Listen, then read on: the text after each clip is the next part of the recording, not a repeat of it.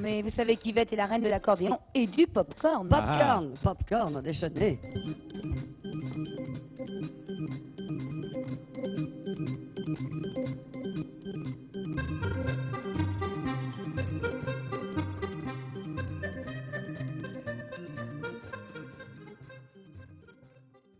Bonjour à tous et bienvenue dans Calvin Ball, le podcast à thématique aléatoire qui n'a qu'une seule timeline, voire même une demi-timeline quand on a un peu la flemme comme aujourd'hui.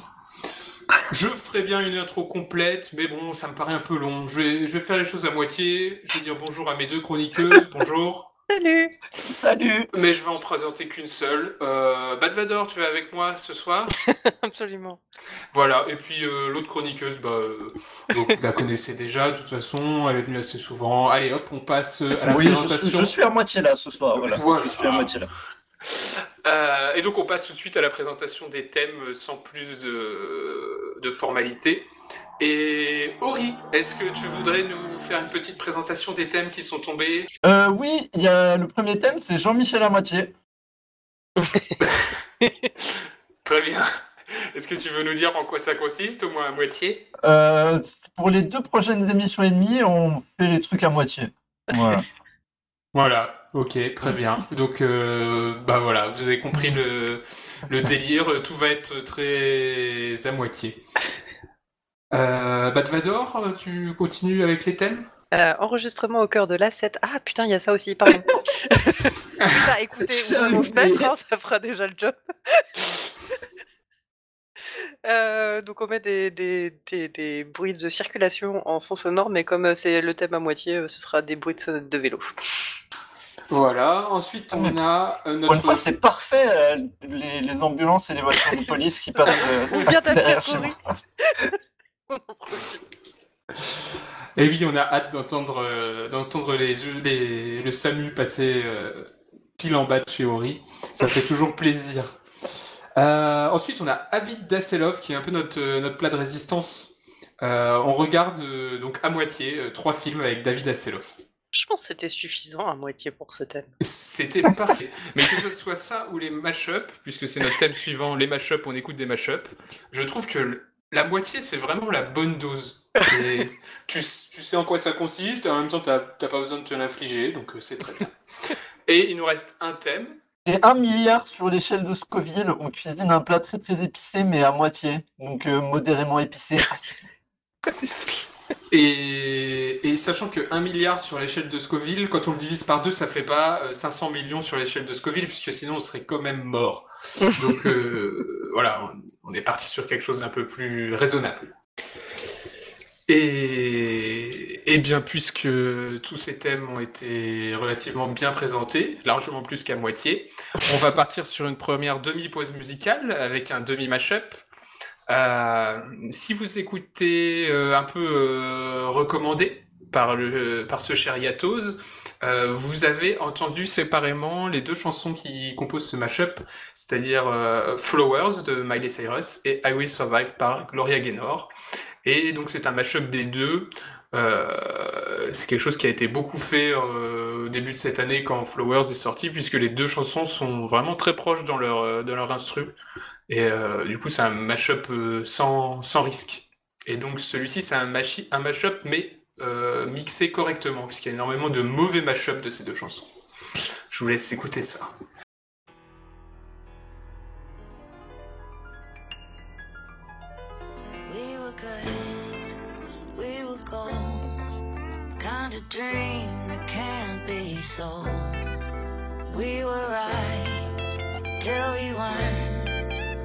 to home and watched it.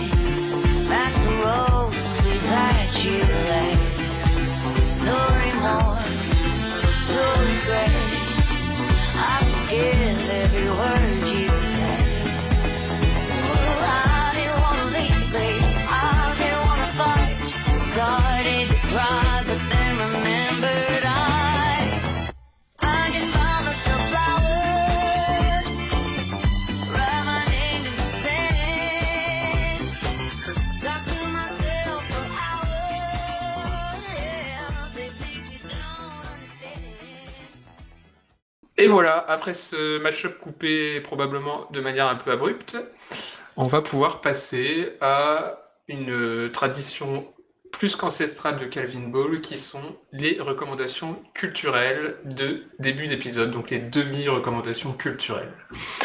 Est-ce que Bad Vador, tu voudrais nous recommander la moitié de quelque chose? Absolument, je voudrais vous, vous, euh, recommander la moitié d'un livre. Euh, et je vais pas mentir parce que je n'ai lu que la moitié de ce livre, donc euh, ça tombe bien. Qui s'appelle Tu seras un homme de Vadim Toumanov. C'est un- un- une autobiographie euh, d'un homme qui a été envoyé dans, au Goulag en Union soviétique dans les années 40 à, à la faveur d'un euh, il expliquait ça au début d'un article en fait de loi qui permettait d'envoyer au goulag tout et tout le monde et n'importe qui pour pas grand chose. Enfin, pour peu que tu sois vaguement soupçonné d'avoir dit un tout petit peu de mal du leader, euh, tu finissais en prison. Et donc euh, il finit en, en- il finit en- au goulag. Et au goulag, en fait, euh, bah, comme ça se passe pas très bien, il se retrouve très vite avec les prisonniers de droit commun, donc pas les prisonniers politiques. Et en fait, c'est une, une vue du goulag, euh, mais pas des prisonniers politiques, donc comme euh, Solzhenitsyn par exemple, mais euh, du goulag euh, avec les, les voleurs, les gens qu'on- qui, qui étaient pauvres et qui ont fait des bêtises, enfin bref. Et ça se passe dans la Kolima, qui est donc un camp qui se trouve toute. Euh, euh, qui se trouve en Sibérie et qui est très très riche en or. Et en fait, donc il raconte ses conditions et c'est extrêmement fascinant parce que du coup, il raconte comment fonctionne à l'intérieur des camps et tout. Et aussi, tu te demandes, mais comment il y a des gens qui, qui ont survécu? Parce qu'ils vivent dans des conditions absolument atroces. Il fait moins 50 en hiver, ils ont un pyjama et des mauvaises chaussures, ils vont miner de l'or et il y en a qui survivent quand même. entre temps, ils se font casser la gueule environ 700 fois par, euh, par semaine dans leur camp. Et euh, c'est extrêmement. euh, c'est puis ce, type-là, il doit être assez, euh, assez charismatique et assez intéressant. Je pense, je sais pas si c'est un type sympathique, mais en tout cas, c'est assez intéressant à lire. Puis bon, bah, au bout d'un moment, il sort de la Colima et moi, c'est là où je, En fait, il sort des camps, mais il revient, il continue à, travailler dans le business de la, du, minerai, du minage d'or parce que bah, il sait rien faire d'autre en fait. Ah et, ouais. euh, et bah en fait il est, il allé en prison à 19 ou 20 ans, je sais pas, et donc il a passé la moitié de sa vie à miner de l'or. Donc bah quand il est sorti, il s'est dit bah euh, qu'est-ce que tu veux que je fasse quoi? Et, du coup, ça te semble moins intéressant, euh, cette partie-là? Non, c'est juste que en fait le ton change, le ton change et il y a, il y a une espèce de, de- de- ça j'ai décroché à ce moment-là. Je pense que la deuxième partie est intéressante, mais j'ai pas réussi à le reprendre encore pour le pour continuer à le lire.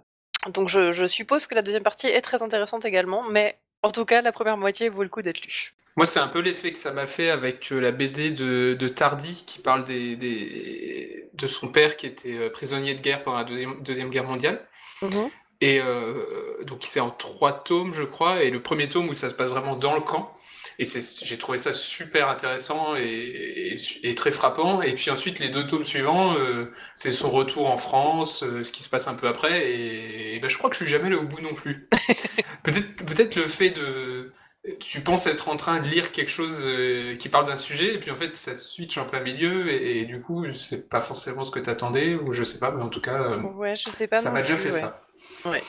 M'a fait exactement pareil avec Prison Break. C'était intéressant quand ils étaient en prison. Et ça l'était beaucoup moins une fois qu'ils sortent de prison. Ouais, mais après, quand ils y retournaient et quand ils en ressortent après les trois fois suivantes, c'est pas tellement mieux. donc bon. Ah, j'ai jamais vu Prison Break, même pas un épisode. J'avais adoré la première saison. mais- Ouais. Et après, non, après, ils font toutes les prisons de, des Amériques. Et là, c'est... Ouais, déjà que ça tient pas vraiment debout la première saison, mais tu veux bien y croire, les fois d'après, tu fais allez, c'est bon. Eh bah, ça donne envie. Euh, mais donc, euh, tu seras un homme de Vadim Toumanov, et bah, euh, on le dirait bien la première moitié, en tout cas. C'est facilement trouvable euh, chez nous, tu penses? Et bah, je pense, je trouve dans une librairie euh, il y a 2-3 ans, donc. euh. Ok. Euh, euh, de quoi nous parlerais-tu? Je le sais déjà parce que c'est marqué sur le conducteur. Mais de quoi nous parlerais-tu? Euh, moi, je vais vous parler de la série Silo, mais pas le livre. Euh, la série télé de Apple qui vient de, qui vient de se terminer. Enfin, la première saison vient de se terminer. Qui est une, une série dystopique où euh, 10 000 personnes vivent dans littéralement un silo de euh, 150 étages, je crois, sous terre. On ne sait pas vraiment pourquoi.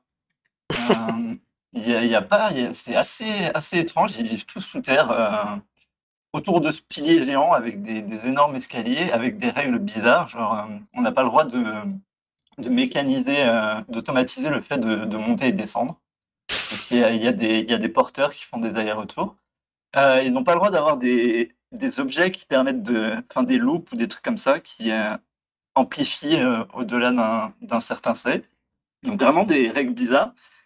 Ça, et le fait que euh, parfois, il y a, des gens qui. euh, euh, si vous ne respectez pas les règles ou si vous êtes accusé de crime, vous pouvez sortir. Enfin, on vous envoie dehors pour aller nettoyer des, les capteurs des caméras, parce qu'il y, a des- caméras qui filment l'extérieur pour montrer que le, monde est invivable et dévasté. Et donc, il y a des caméras qui projettent des images sur des écrans un peu partout dans le silo. Et donc, si vous êtes accusé de crime, vous pouvez sortir. Vous une fois que vous êtes dehors, vous faites ce que vous voulez, mais globalement, on vous dit, euh, vous allez sortir, vous allez nettoyer les capteurs. Et euh, il faut savoir que depuis des années, tous les gens qui sont sortis ont nettoyé les capteurs à chaque fois. Voilà, on ne sait pas pourquoi, mais euh, même les gens qui ont dit qu'ils ne le feraient pas euh, ont nettoyé les, caméras à chaque fois. Et donc il y a, ça, c'est assez mystérieux. Il y a par exemple, il n'y a pas le droit de, poser des questions ou de, faire des recherches sur l'histoire du silo, qu'est-ce qui s'est passé et tout ça.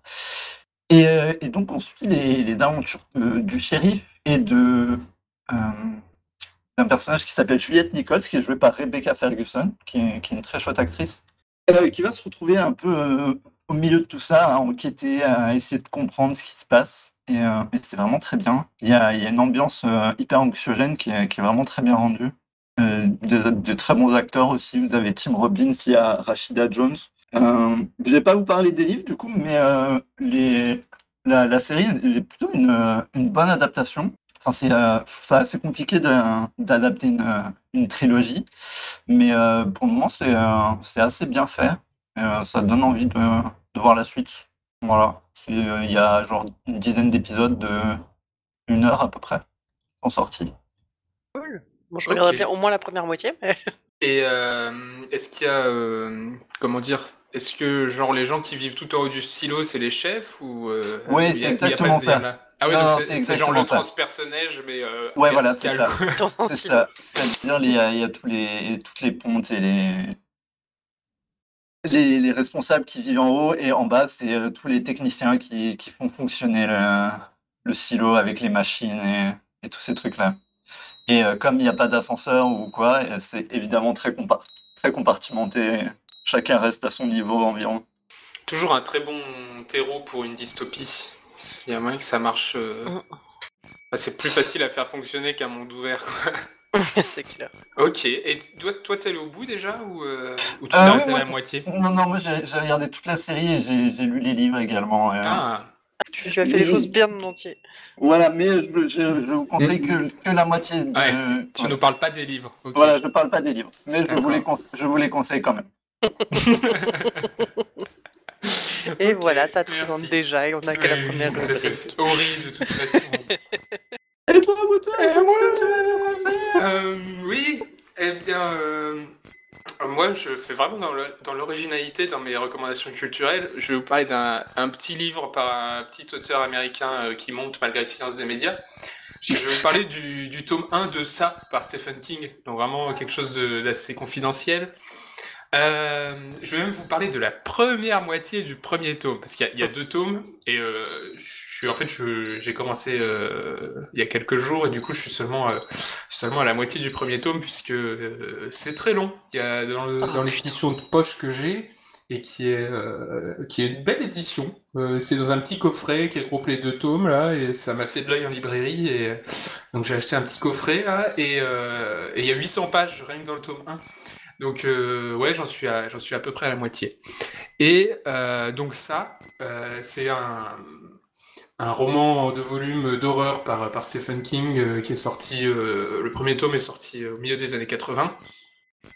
Et notamment, c'était le, c'était le best-seller de l'année 86, puisque le, le premier tirage faisait un million d'exemplaires. C'était, c'était, euh, c'était un phénomène. C'était vraiment à une époque où, ça y est, Stephen King était, était déjà arrivé au sommet de la littérature euh, grand public américaine, d'hor- euh, d'horreur, euh, entre autres, mais, mais pas que.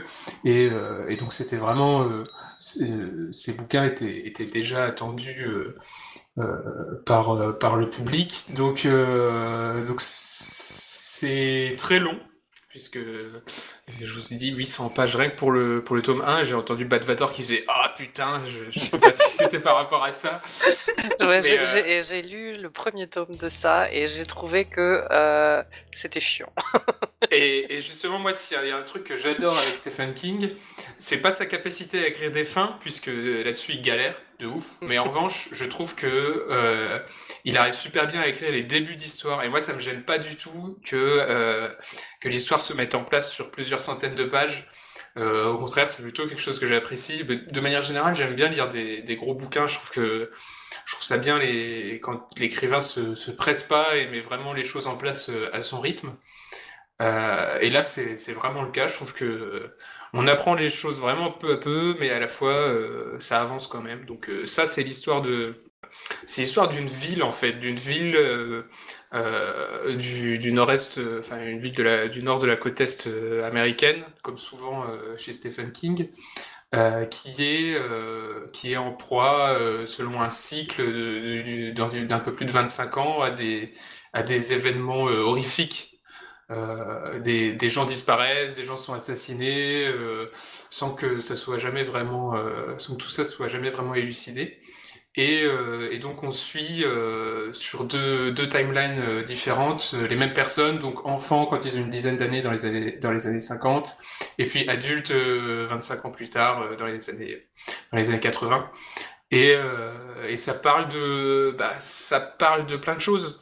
Euh, c'est de l'horreur, bien sûr. Il y a des descriptions horribles de, de, de, cadavres décharnés et de, et, de clowns qui font peur et de momies et ce genre de trucs. Mais ça parle surtout euh, de ce que c'était de grandir en Amérique à cette époque-là. Ça parle de l'enfance, ça parle de, la violence ordinaire euh, de la société.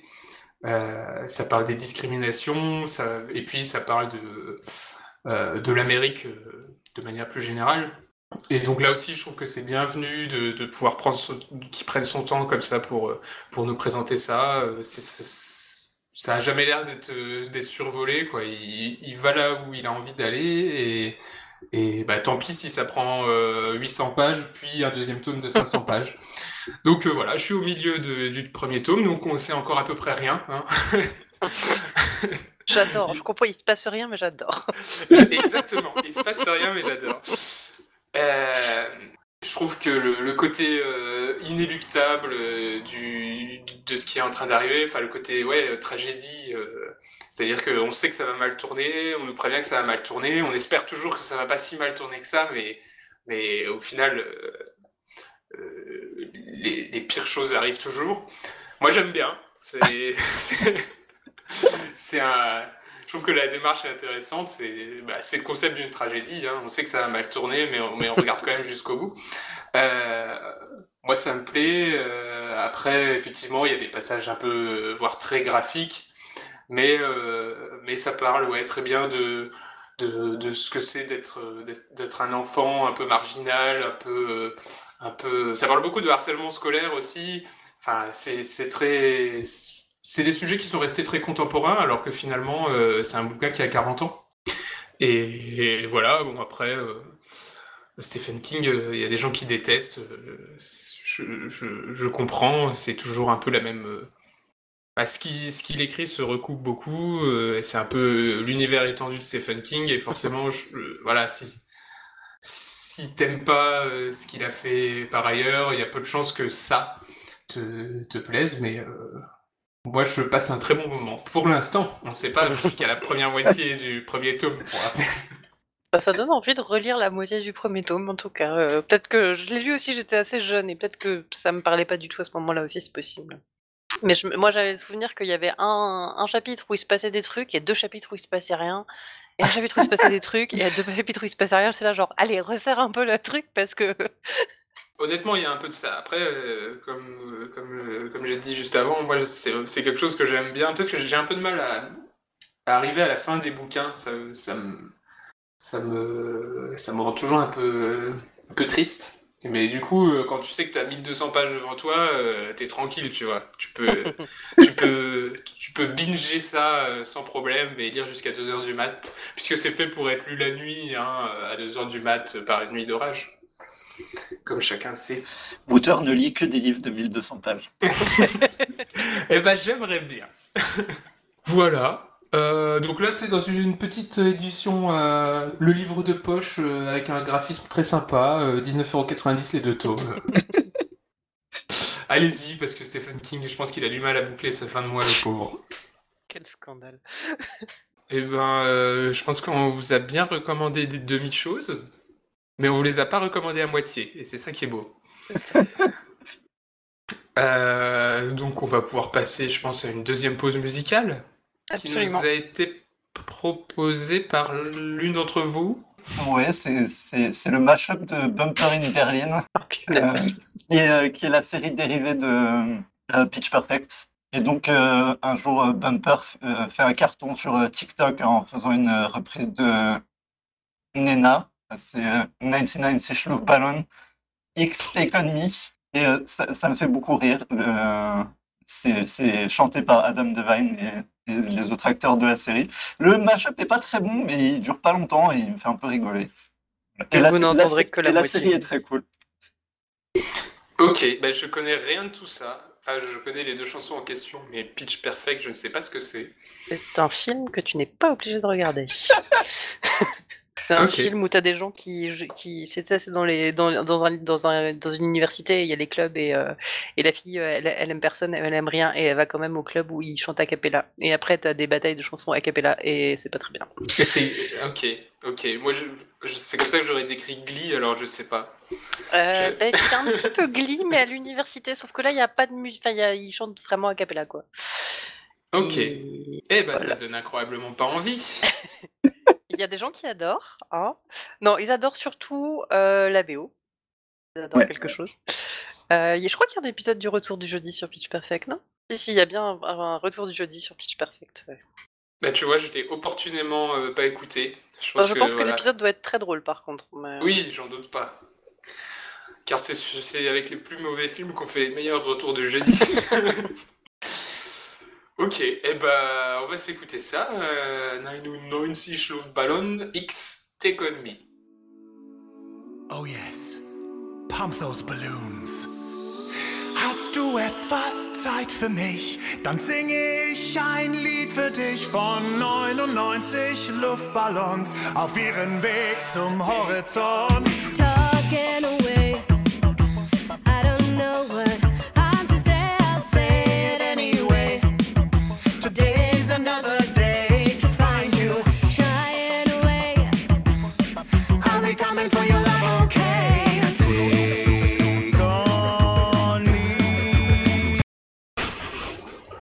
Oh, c'est nul. eh bah, dis donc. On va rester sur les trucs nuls, hein, je pense.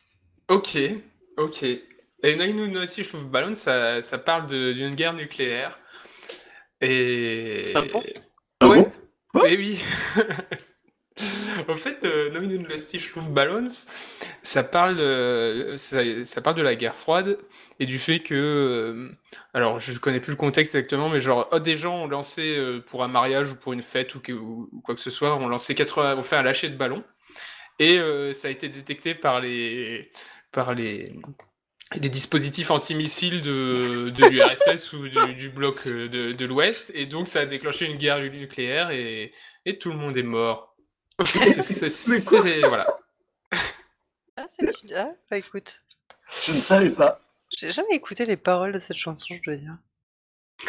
Euh, oui, parce que toi, tu aurais pu le savoir quand même, alors que nous, même en écoutant les paroles, euh, Euh, moi, je tiens à rappeler que j'ai fait 13 ou 14 ans d'allemand. hein. et que tu t'en sers tous les jours. Absolument. Ok. il me donne les lyrics, mais en anglais, qu'est-ce que c'est que cette affaire? Je fais les lyrics en allemand. Bref. Il y a eu des reprises, euh, il y a eu des reprises en anglais. Et après ces 45 secondes euh, intenses, euh, nous revoici dans Calvin Ball 57 pour parler de la première moitié du film Dodgeball. Dodgeball qui a un sous-titre, je crois. Ça fait mal, Euh, Dodgeball même pas mal. même pas mal. Ah, Euh, et on entend euh, déjà les, les râles des approbateurs d'Ori. Est-ce que, Ori, tu, tu veux nous en parler du coup? Ah ouais, c'est Vas-y, sors ça de ton système. c'est physiquement pénible. C'est Ben Stiller qui a une, euh, une salle de sport où euh, il passe son temps à se, à se moquer des gros et à harceler sexuellement des femmes. Et, euh, et il va, il va faire chier Vince Vaughn qui a une salle de sport nulle où, il, où Vince Vaughn euh, récupère tous les, tous les losers pour faire du sport, à qui il oublie de faire payer. Et euh, Vince Vaughn va perdre sa, sa salle de sport. Et à qui il oublie clairement de 50 faire, 000 faire dollars. du sport aussi. hein. Oui, voilà. ça fait peu de sport quand même dans cette salle. Je veux dire, Et, moi je euh, trouve ça très bien, mais. Et Vaughn doit trouver 50 000 dollars, sinon euh, Ben Stiller va lui voler sa, sa salle de sport. Et donc, euh, il participe à un concours de, de dodgeball, qui est de la, de la balle aux prisonniers. Et, euh, et voilà. Et voilà. Et voilà. Et voilà. Et euh, moi, je précise. euh, Alors, c'est un peu un plaisir coupable, mais j'aime vraiment bien ce film. je, Oh, trouve voilà. ça, je trouve ça incroyablement problématique, bien sûr, puisqu'il y a. Ça, bon, c'est c'est 13 années 2000, ça, doit être- ça, ça a dû sortir en. 4, Je sais même pas. 2001, je sais 2004. plus. Je regarde. Euh, mais, euh, donc, forcément. euh, 2004, c'est- ouais. extrêmement. Il y a une vision de la femme qui est extrêmement euh, stéréotypée. C'est très sexiste, c'est très grossophobe. euh, c'est très homophobe aussi. Enfin, bon, il y a. C'est tous les phobes, hein, Je vraiment. crois pas Ouais, qu'il y ait, euh, c'est- il y a pas de- je crois pas qu'il y ait de personnages homosexuels, mais il y a énormément d'insultes homosexuelles. Enfin, homophobes, pardon. Euh, et ouais, il y a, donc il y a plein de choses qui, aujourd'hui, quand on le regarde en 2023, euh, c'est c'est difficile. Mais il y a beaucoup de choses que je, il y a beaucoup de gags que je trouve très rigolos. Et notamment, je trouve que Ben Stiller. euh, Il en- me dégoûte. en- Il me dégoûte. et ben, il est, il est vraiment dégoûtant et il le fait extrêmement bien. Puisque euh, Ben Stiller est censé être vu comme. Ben Stiller est le méchant du film. Et il fait un méchant euh, vraiment. euh, il en fait beaucoup trop. Mais c'est, je trouve, très réussi et t'as vraiment envie de lui foutre des claques tout le temps. Et du coup, euh, je trouve que ça marche. Euh, voilà, après, euh, effectivement, je comprends que. Donc, moi, petit disclaimer, je l'ai vu la première fois, j'avais 11 ou 12 ans. Ça doit être un des premiers films que j'ai vu, pas avec mes parents. J'ai vu ça au collège. donc, genre entre potes au collège, quand t'as 11-12 ans, ça fait pas le même effet que, maintenant, euh, 15 ans plus tard. Et euh, voilà, j'ai j'ai bien aimé. Moi, j'ai regardé la première moitié et j'ai enchaîné, j'ai regardé la deuxième moitié aussi, puisque vraiment ça me faisait rire. Euh, Moi, ça me fâche parce qu'en fait, sans les, sans le côté, et, enfin, en fait, ce serait un bon film, ce serait un film drôle, même sans ces, enfin, c'est pas que ce soit drôle avec ces blagues-là, ça l'est pas, mais, mais sans ces blagues-là, ça fonctionnerait quand même et ce serait drôle en fait. Oui, Il y a plein exactement. de trucs qui sont extrêmement drôles. Enfin, moi, il- alors, moi, je déteste Ben Stiller. Ça, il, il- il me, même, même quand il est Ben Stiller, même quand il est physiquement lui-même. Enfin bref, il, me met mal à l'aise cet homme. Euh, je suis pas très comédie. Euh, et, euh, et du coup, j'avais jamais regardé Dodgeball et j'avais jamais eu l'intention de regarder Dodgeball de ma vie d'ailleurs. Euh, et il y a plein de trucs qui étaient marrants. Euh, genre, enfin, l'entraînement quand ils se prennent des clés à molette dans la tronche, ça m'a fait Ah rire. oui, oui, oui, ça, ce, ce passage m'a- fait beaucoup rire, ouais. C'est extrêmement drôle. Si vous pouvez éviter une clé à molette, vous pouvez éviter un ballon. Steve le Oui. pirate, il me Et fait après, rire. et après, il leur dit si vous pouvez éviter les voitures sur l'autoroute, vous pouvez éviter les ballons aussi. Enfin, tout ça, c'est drôle. Steve le pirate, il me fait rire. Euh, euh, Enfin, l'autre qui est absolument fan des sports obscurs dans son almanach Oui. à la con, là, ça me fait rire. Enfin, il y a des trucs, c'est c'est tellement. Enfin, il y a un truc qui était. C'était marrant, ils se font, ils se font rétamer par des, des, des Girl Scouts au départ. Et c'est marrant, je veux dire, c'est cette espèce de, de, de, de grands crétins là qui se font, qui se font ramasser par des Girl Scouts hyper hargneuses. Et après, tu vois une grande girl scout qui est un peu, qui est présentée comme un peu masculine, machin et tout, et en fait, enfin, et tu fais, vous étiez pas obligé de gâcher le, le truc d'avant par ça, surtout qu'on l'a pas vu jouer dans le match d'avant, quoi. C'est ça. Et Ouais. ça, genre, il y a tellement de choses que, qui étaient juste pas obligatoires et ça marchait quand même, vraiment. C'est ça. Il y a vraiment, et ça, ça a vraiment manqué de, de discernement sur ce qui a fini dans le film et ce qui a pas fini dans le film et ce qui aurait dû rester euh, en brouillon, quoi. Ouais. Euh, notamment, euh, bah, tout, je trouve que toute la backstory du, du méchant, Oh, en fait, euh, ouais. c'est un ancien gros et il a des troubles du comportement alimentaire. Ah ah ah, qu'est-ce qu'on se marre. Euh, Ah oui, oui, puis alors il, il, fait- il se masturbe dans son bureau avec des pizzas. euh, Enfin, tu vois, vraiment le truc genre. euh, Ouais, Ouais. et, ça c'est, j'ai trouvé ça. trouve- pour moi, c'est ce qui, c'est ce qui m'a mis le plus mal à l'aise du film. C'est ce côté, euh, il était Oui. gros et puis à la fin, il- comme il a perdu, évidemment, il y a aucun suspense là-dessus. On sait tout le long qu'il va perdre et à la fin, pour ceux qui éventuellement voudraient regarder la deuxième moitié, il redevient gros. Ouais, oui, il y a, il y a ça, et puis il y a aussi le fait que quand lui, a- par exemple, euh, il y a la, la personnage féminin Catherine, je crois qu'elle s'appelle, euh, qui arrive, euh, elle arrive chez, dans, le, dans la salle de sport de Vince Vaughn, il la drague de façon un peu lourde, elle est là, genre, oh, ça va, mais bon, c'est qu'il est quand même un peu mignon, machin. Elle va dans l'autre truc, il la drague de manière un peu lourde, et ça va pas du tout parce qu'il est répugnant. Et c'est vrai qu'il est répugnant, mais ça n'allait déjà pas dans l'autre cas en fait. Et je trouve qu'il y a aussi cette espèce d'ambivalence où quand c'est Ben Stiller qui le fait, c'est pas bien parce qu'on sait qu'il est méchant, gna, et l'autre, bah ça passe parce que bah, c'est quand même un peu mignon. Et t'es là, bah non. Oui, alors qu'il la harcèle aussi et qu'il va la, dra- la draguer directement chez elle. euh. Ouais, il rentre chez elle euh, sans qu'elle l'ait invité même. euh. Donc bon, euh, pff, la première moitié est pas la moitié en plus la plus intéressante, je tiens à le dire. Ouais, moi, le, le- le début du film, j'ai trouvé ça physiquement pénible et j'ai arrêté au bout de 20 minutes quand ils ont commencé à faire des blagues racistes. Genre, Ah c'est les, Chi- c'est les Chinois qui ont inventé le Ah oui, dodgeball c'est avec la tête de leurs adversaires. C'est vrai qu'il y a ça. Ah oui, c'est vrai, il y a ce truc-là que j'ai fait. Mais pourquoi? Vraiment, je te la mais arrête. Et donc, euh, bah voilà, la première moitié. euh, donc il y a cette histoire de rachat de gym, et puis euh, et puis ils doivent faire un tournoi de dodgeball pour gagner 50 000 dollars, et puis c'est à Las Vegas, et je crois que la première moitié ça finit quand ils arrivent à Las Vegas. Ouais. Donc on a encore rien vu de, de dodgeball. Bah, on a vu le match, les matchs perdus, quoi. Ils les ont pris Voilà. un coup de clé à molette. Exactement. Euh, Bon, ensuite, il n'y a, y a pas vraiment de surprise hein, dans ce film. C'est vraiment euh, tout ce qu'on peut attendre d'une comédie avec, euh, avec Ben Stiller et, et Vince Vaughn. Donc, euh, C'est Ouais. les années de- c'est les années 2000, quoi. c'est très très années 2000. Si vous avez euh, si vous avez 30 35 ans et que vous l'avez vu à l'époque, peut-être que ça reste drôle, je sais pas. Ou si vous êtes très fan de Ben Stiller. Voilà, moi je l'avais vu à l'époque et je trouve qu'il y a des trucs qui restent très drôles et je je Oui, oui. devrais peut-être pas, mais je suis passé outre les, les choses incroyablement problématiques qu'il y a tout le long. Ça ne s'arrête jamais. Jusqu'au jusqu'au dernier plan, il y a des trucs vraiment Surtout au dernier plan, d'ailleurs. C'est dans ouais, le dernier plan c'est- voilà, c'est c'est Ouais. ça passerait pas aujourd'hui heureusement et voilà à l'époque euh, c'était Ouais, moi je, je, je l'aurais pas regardé en entier si on l'avait pas. Enfin, je l'aurais pas regardé, euh, même pas la première moitié, si on l'avait pas mis pour ça. Ayant quand même grandi dans les années 2000, et, euh, bon, j'avais vu des trucs qui sont un peu dans le même genre, donc ça m'a pas non plus. Enfin, je trouvais ça très gênant, mais j'étais là, genre, oui, bah, c'est enfin, précisément ce à quoi je m'attendais, donc bon, voilà. Mais je pense que si vous avez pas grandi dans les années 2000 ou que vous l'avez pas vu quand vous étiez jeune, ça peut être compliqué.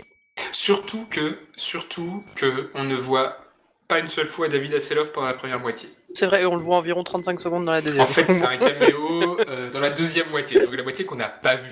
Ouais, en fait, Euh. la, la vérité, c'est que c'est pas facile de trouver des films avec David Hasselhoff facilement accessibles sur Internet.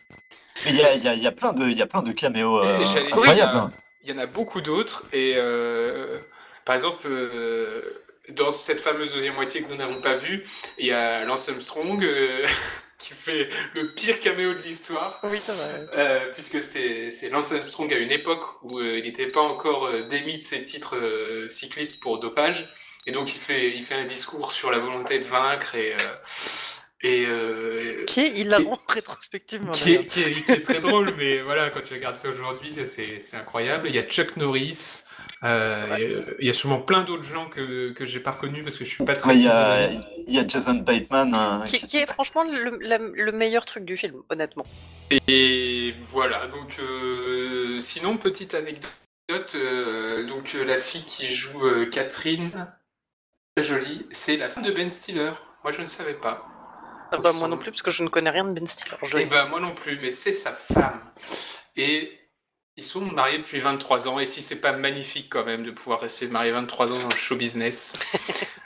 Euh, et sinon, euh, bah voilà, pour euh, ah, si vous regardez tous les autres films de cette époque-là par les gens-là, avec les gens-là, ce sera globalement la même chose. Sauf que si vous aimez vraiment regarder Le Prisonnier, bah celui-là est peut-être un peu mieux. Mais c'est vrai que ce que disait Ori, euh, dans le, de- ce que tu disais Ori dans le Discord, c'est que bah vous jouez à la balle aux prisonniers quoi. Vraiment. Et c'est hyper intense. Enfin c'est vrai que en vrai j'ai des souvenirs où tu te prends la balle aux prisonniers quand tu joues dans la cour de l'école et tu te la prends en pleine face. Bon c'est douloureux mais c'est quand même hyper intense leur truc pour de la balle aux prisonniers quoi. Après, euh, c'est dans la. C'est un peu dans la, dans la lignée, c'est c'est quand même parodique par rapport, enfin, euh, par rapport au- à tous les films sur le sport qui sont faits Oui, aux bien sûr, États-Unis, où les, les Américains adorent ça. euh, les, les films sur le baseball, les films sur le foot américain. euh, euh, et c'est vrai que c'est très facile à tourner en dérision, en fait, euh, et de, de- à détourner comme code. Mm. Euh, je sais que par la même, par la même bande, il y a aussi un film sur le patin à glace que qu'on avait regardé, je crois, pour un, un vieux Calvin Ball, non? Ah je sais pas, moi j'ai pas vu ça. Patin, au hasard. J'espère parce que c'est je c'est un vérifie. peu excellent dans ces cas-là. Vérification en live. Les rois du patin, film de 2007. Ah non, Ah, c'est avec wow. Will Ferrell, mais franchement, dans ma tête, c'est Ah la même non. chose. Ah ouais je l'aime pas beaucoup mieux lui. Ouais, mais lui, pareil, lui, Will Ferrell, il a fait plein de, jeux- de, plein de films comme ça hein, Mm. C'est compliqué aussi hein. qui volent pas très haut. hein. Et ouais, bah pour moi, c'est arrangé un peu dans la même, euh, dans la même, euh, dans la même boîte, c'est-à-dire euh, les films des années 2000 euh, qu'on n'a pas forcément envie de regarder pour la première fois en 2023. Ça me paraît bien résumé. Voilà. Euh, c'est sur Disney si, vous, si l'envie vous en, vous en prend. Euh, mais si vous aimez David Hasselhoff, c'est pas forcément le film euh, d'aujourd'hui que qu'on vous conseille. Et d'ailleurs, avant de passer à un vrai film avec beaucoup de David Hasselhoff, en tout cas beaucoup plus, on va faire une, euh, une petite pause musicale. Une pause musicale vraiment, euh, vraiment random, puisque c'est une pause musicale qui sera un mash-up entre M et Orelsan. Oula. Oh je déteste les deux dis donc. Euh, J'ai cherché le truc le plus mainstream que je pouvais trouver, et donc euh, voilà, M, grand petit con, euh, fois Orelsan, euh, euh, oui, fois Orelsan, euh, basique. Ah, c'est pas très très bien. Et bah je vais pas l'écouter, je l'écouterai au montage mais. Ouais, moi je trouve qu'il y a débat entre euh, sur celui qui m'énerve le plus des deux. Vous- euh, ma copine est une grande fan de M et sera très très attristée de t'entendre dire ça, Bad Vador. Mais c'est pas grave, il faut assumer ses, ses opinions. Non, mais euh, bah, mes amitiés néanmoins. non, je, je, je supporte pas. Enfin, en fait, je j'aime pas sa musique. Ça, me- ça, me- ça me hérisse. Je trouve ça fatigant. Par contre, en tant que personne, j'en sais rien. Orelsan, j'ai écouté très peu de choses et sa personne me hérisse en revanche. Euh, M, c'est quelqu'un qui. Enfin, moi, ses albums, je les trouve vraiment pas terribles. En revanche, c'est quelqu'un qu'il faut, qu'il faut aller voir en concert si t'as Ah ouais. l'occasion, genre dans un festoche ou quelque chose comme ça. Euh, Moi, j'aime pas Si. trop les concerts, donc je pense que ça me Ah. parlera pas tout. Mais... C'est vraiment un musicien de scène, quoi. Et non, un très très bon vois, musicien tant de mieux. scène. Enfin, je veux dire, euh, il fait pas partie des gens que j'aimerais qu'il fait qu'il ait pas de carrière. Tu vois, c'est juste pas dans mes oreilles si ça vous Ouais, pas, je mais- comprends. Oh, je comprends complètement. Ok. J'ai demandé à Scred de faire une instru simple. Parce que je vais dire des trucs simples. Parce que vous êtes trop cons. Ok. Simple. Basique. Basique. Ok. Les gens les plus intelligents sont pas toujours ceux qui parlent le mieux. Simple. Les hommes politiques doivent mentir, sinon tu voterais pas pour eux. Basique. Si tu dis souvent que t'as pas de problème avec l'alcool, c'est que t'en as un. Simple. Faut pas faire un enfant avec les personnes que tu connais pas bien. Basique. Les mecs du FN ont la même tête que les méchants dans les films. Simple. Entre avoir des principes et être un sale con, la ligne est très fine. Basique. Hugo Boss habillé des nazis, le style a son importance. Simple, les dauphins sont des violeurs. Ouais, méfie-toi des apparences. Quand je vois dans tes yeux d'enfant que je deviens con, que je me dis tellement je suis un grand, grand petit con? Un grand petit con. Si c'est marqué sur internet, c'est peut-être faux, mais c'est peut-être vrai. Simple, ou pas, qu'est-ce que ça change Tu te fais baiser. Eh bien, bon retour après cette pause musicale dans Calvin Ball. C'était pas très très bien, hein Et et il y en a. Normalement, ça sera un petit peu mieux à partir de maintenant. En tout cas, moi, celle-là, j'ai pas aimé, mais celle d'après, normalement, je trouve ça un petit peu plus réussi. Euh, et donc, dans cette euh, deuxième rubrique, nous allons faire un mash-up de rubriques, puisque nous allons à la fois regarder un demi-film avec David Hasselhoff, et nous allons également manger un plat modérément épicé. Euh, donc pour ce qui est du film, euh, c'est Star Crash, un, un énorme plagiat de Star Wars sorti en 1978. Qui est sorti avant? Euh, non, Ah non, non, non, qui est sorti un an après. Euh, et ça se sent, ça se sent, Oui. hein. ça se sent que le mec a lu le scénario, a regardé le film.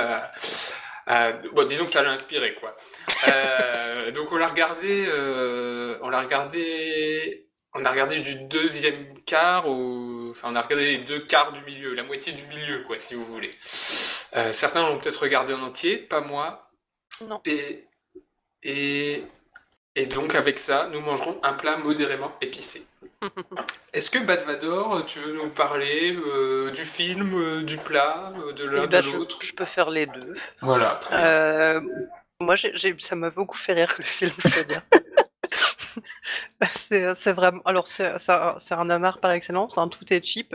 Au départ, je me demandais pourquoi il y avait la moitié des filles qui n'étaient pas très habillées, mais à mon avis, c'est parce que le- ils ont pas de budget, donc ils ont quasiment pas de budget pour le tissu non plus.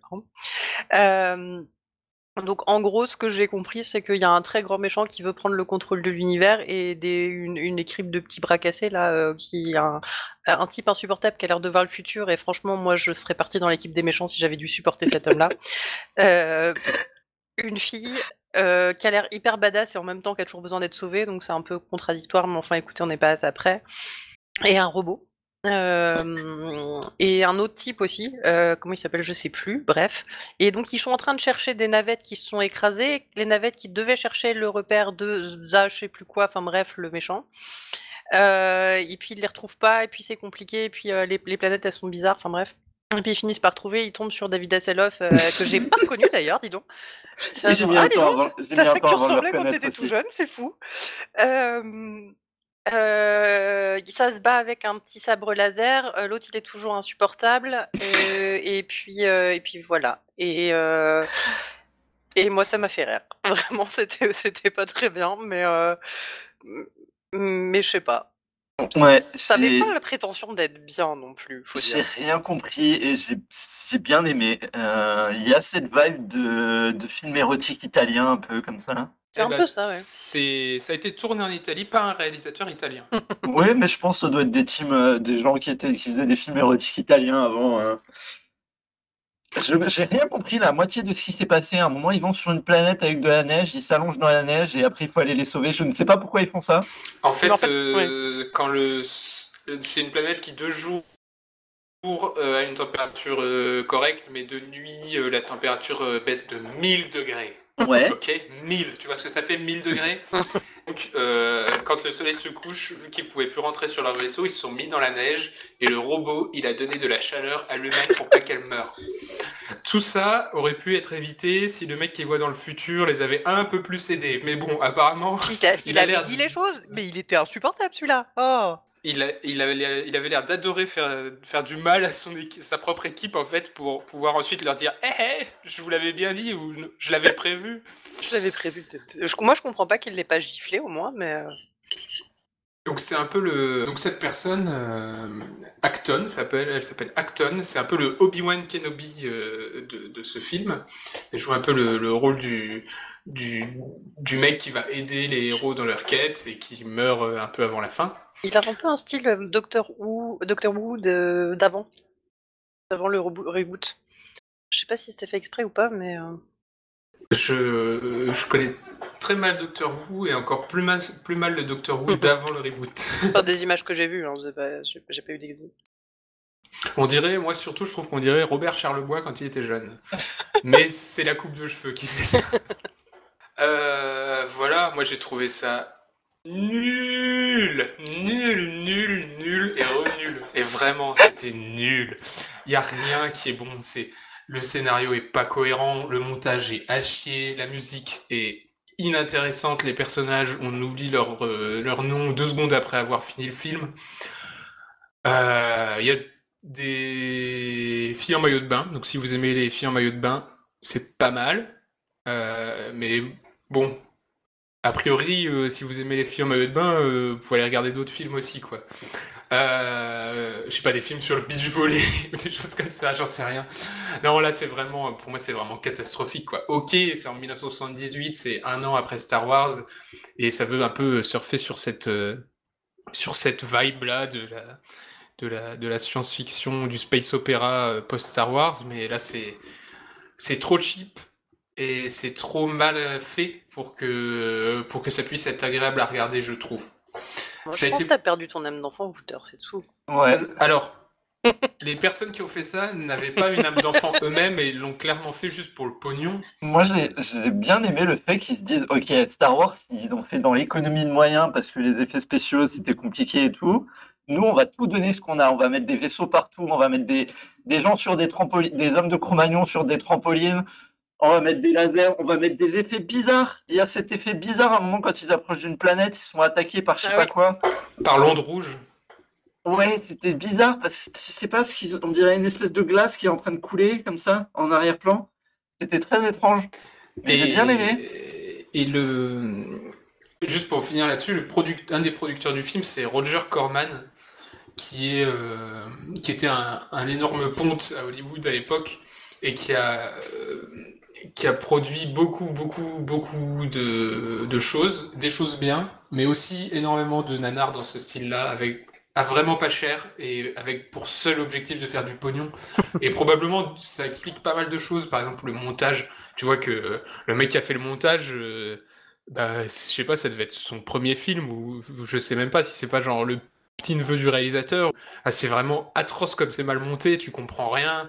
Euh, Il y, a des- images qui sont réutilisées, euh, les chants contre chants sont merdiques. Enfin, vraiment, je trouve qu'il y a techniquement, il y a tellement rien qui va que ça, moi, ça m'a empêché de regarder le film.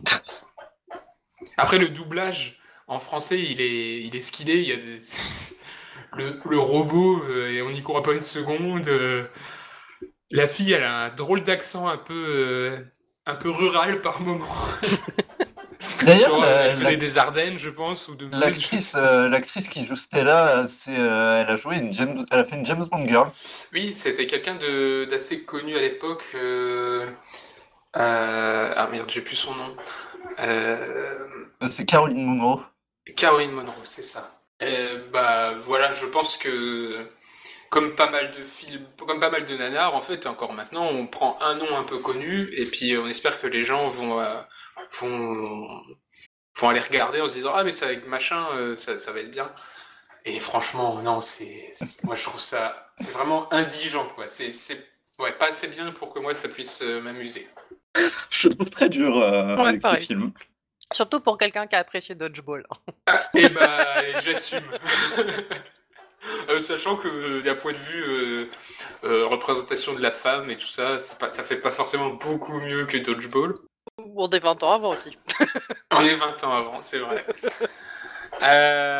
Non, voilà, moi je trouve qu'il n'y a pas grand chose à en dire. C'était un, c'était un, un quasi, ouais, pour moi un quasi plagiat assumé de, de Star Wars. Ça se regarde comme tel, comme vraiment quelque chose de, Alors moi j'ai Euh, passé, tout le, tout le, tout mon visionnage à penser que c'était sorti avant Star Wars.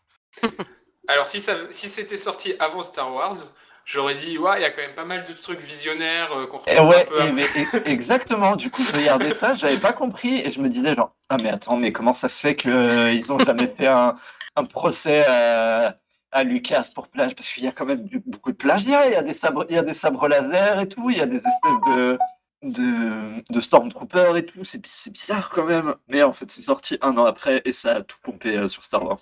Ouais.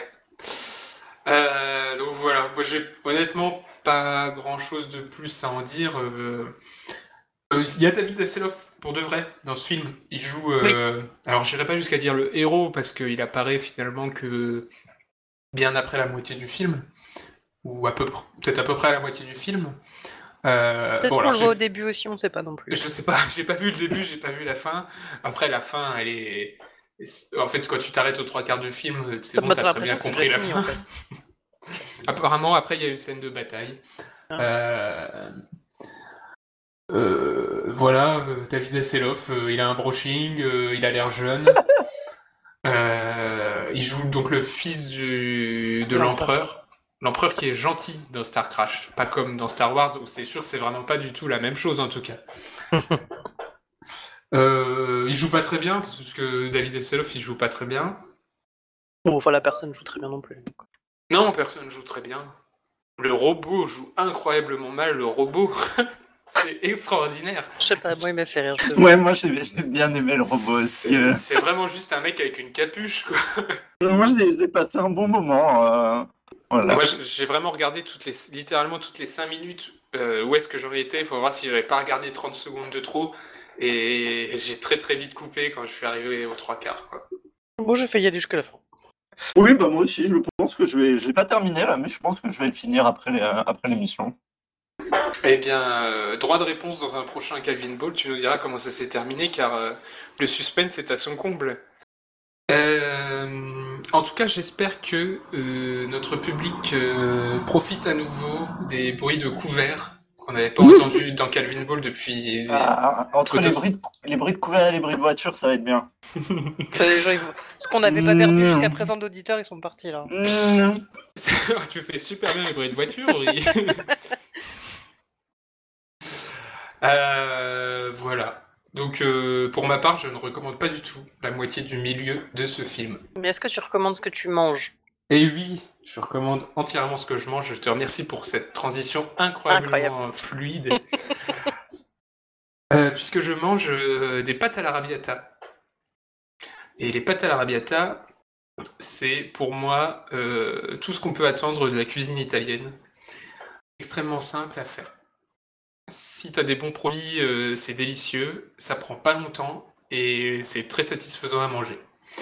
Donc euh, voilà, je suis, je, suis, je suis vraiment content de manger des pâtes à l'arabiata. Je suis content que ce thème épicé soit tombé.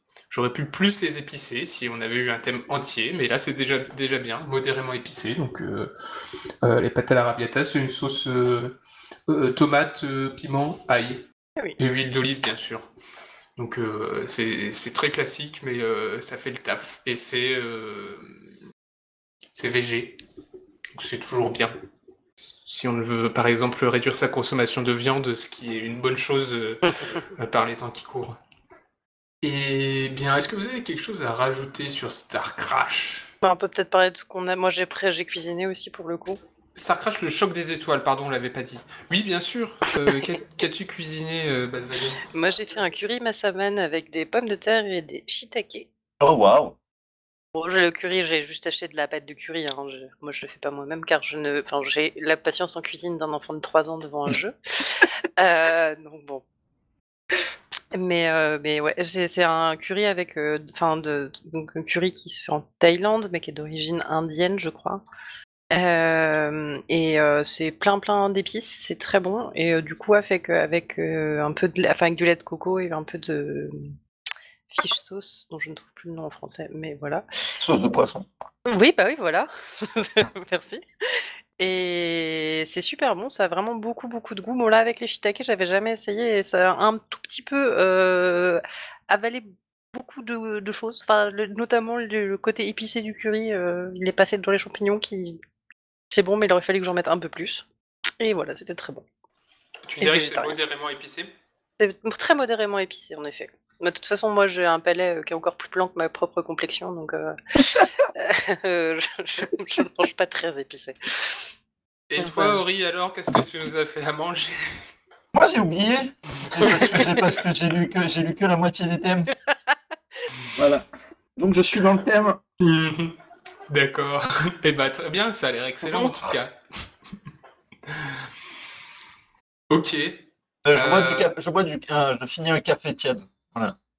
Est-ce qu'il est modérément épicé? Et il est modérément fort.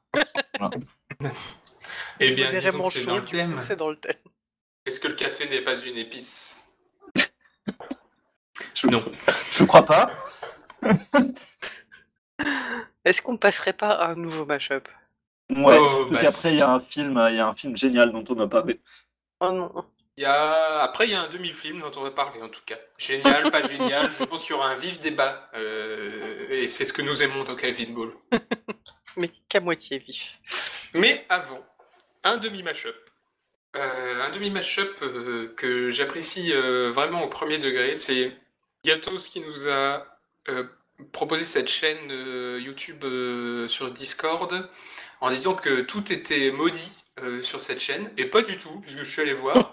et franchement, ce euh, Banana Split versus Smells Like Teen Spirit, c'est excellent. Ça marche très très bien. Je suis très content d'avoir écouté ça, et je suis très content de vous le faire écouter à moitié.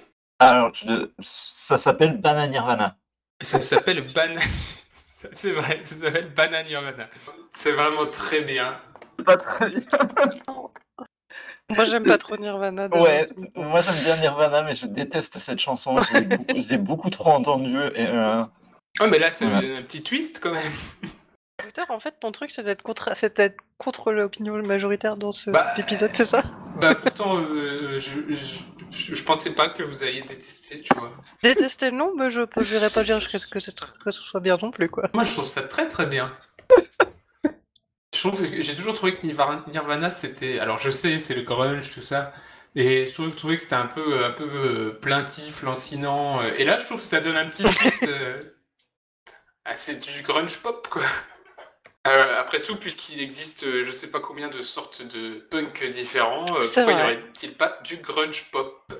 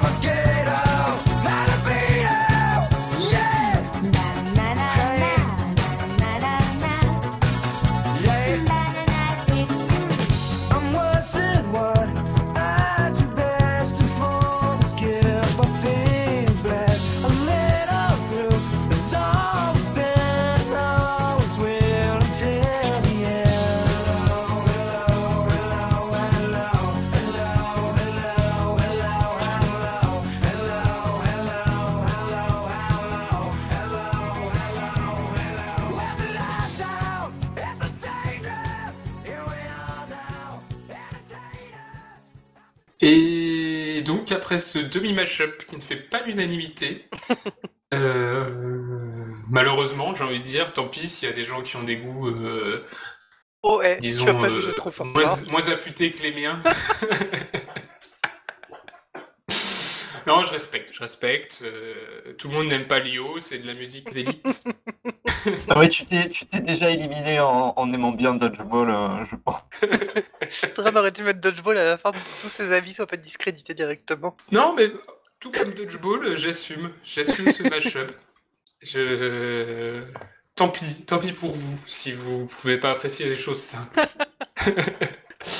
Euh, bon, je pense qu'on peut passer euh, à la dernière, euh, dernière grosse rubrique de notre Ah. épisode. Quelle rubrique Et quelle rubrique Puisqu'il s'agit d'avoir regardé la deuxième moitié du film Bob l'éponge. Le premier film Bob l'éponge, je précise, puisque j'ai vu qu'il y en avait plusieurs autres. Donc j'espère qu'on a tous regardé le même film, Ouais, ouais. Ou la deuxième moitié en tout cas. Euh, c'est dispo sur Netflix. Euh, j'ai fait aucune recherche, donc je sais pas en quelle année c'est sorti. Euh, c'est Bob l'éponge. Euh, Est-ce que euh, quelqu'un qui a bien aimé nous le présenterait? Par exemple, Ori. Ouais, moi j'ai- j'ai j'ai adoré un Bob l'éponge, quoi. Je Euh. déteste Bob l'éponge. Ah oui, voilà, c'est ça. Euh, 2004 aussi, Dino.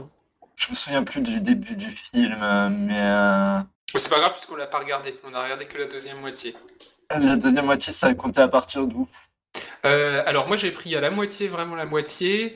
Quand ils sont, euh, quand ils sont récupérés en de- à la surface et qu'on les met Non, à c'est quand ils sécher. essayent de traverser un gouffre, je crois. Juste avant, ouais. Moi, je suis, arri- je suis Ouais. arrivé, euh, j'ai pris vraiment la moitié. Alors, ça compte les 9 minutes et quelques de générique de fin.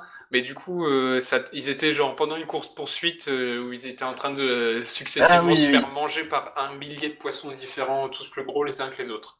Et donc, ils, et ils arrivent devant la grosse fosse qui fait peur. Ah, et après, il y a la princesse qui arrive et qui, les- qui, qui en fait des hommes. Exactement. exactement. Et après, il y a un scaphandrier qui les récupère, qui les remonte à la surface et qui les, qui les fait sécher. Ouais.